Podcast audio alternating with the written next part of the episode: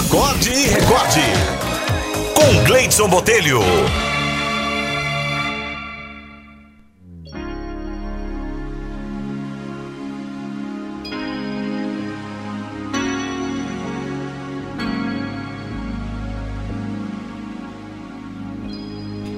A historinha de hoje se chama Uma Lição de uma Jovem Enfermeira.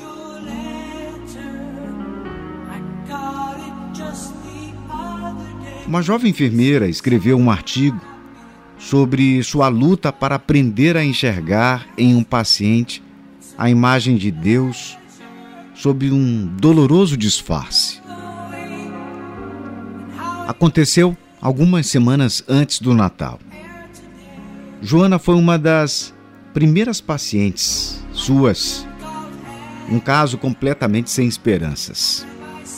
Um aneurisma cerebral rompido, rompimento de veias aí no cérebro, escreveu a enfermeira. Impedia que ela tivesse consciência do que ocorria em todo o seu corpo.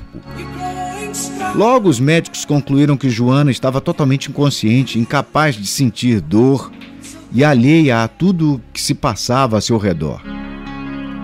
A equipe de enfermagem do hospital tinha a responsabilidade de virá-la no leito a cada hora para evitar a formação de escaras, de feridas quase que intratáveis, principalmente nas costas, e de alimentá-la duas vezes por dia, como uma espécie de mingau ralo que passava por um tubo até chegar ao seu estômago. Cuidar dela era uma tarefa ingrata. Em estados tão graves como esse, dissera-lhe uma enfermeira mais antiga do hospital, você precisa desligar-se emocionalmente da situação. Em consequência disso, Joana começou a ser tratada cada vez mais como um objeto, um vegetal. A jovem enfermeira, porém, decidiu que não trataria aquela paciente assim. Ela conversava com Joana, cantava para ela, incentivava e chegou até a presenteá-la com algumas lembrancinhas. Certo dia, quando a situação ficou realmente muito complicada, sendo a ocasião ideal para a jovem enfermeira descarregar toda a sua frustração sobre a paciente, ela, pelo contrário, agiu com extrema bondade. Era dia de Natal e a enfermeira disse à paciente: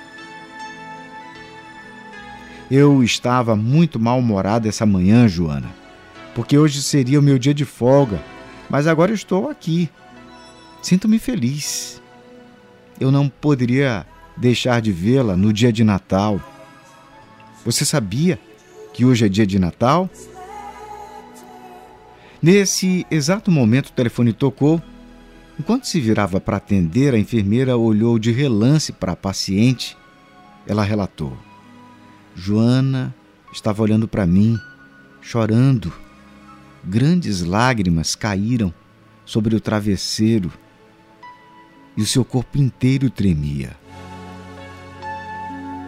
Aquela única manifestação de emoção que Joana deixou transparecer foi suficiente para mudar a atitude de todos os funcionários do hospital em relação a ela. Pouco tempo depois, Joana nos deixou. A jovem enfermeira encerra seu depoimento dizendo: Continuo a pensar nela. Ocorreu-me que devo muito a ela. Se não fosse Joana, eu jamais saberia o que significar dedicar-se a alguém que não pode oferecer nada em troca. Podemos viver do que recebemos, mas nossa vida é feita daquilo que damos. Lembramos-nos nos que diz a carta aos Gálatas. Carregue os fardos uns dos outros e assim vocês estarão cumprindo a lei de Cristo.